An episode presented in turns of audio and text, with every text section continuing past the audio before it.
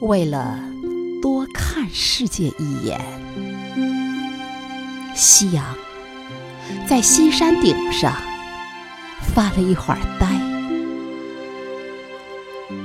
云朵腾出头顶的天空，供归鸟觅巢。我的父亲和母亲合伙种下最后一起菜籽。暮色中，当我走进村庄，邻居的八岁小女孩扎着俏皮的马尾，站在谷场边，对着刚采来的一株蒲公英想吹。一直未吹。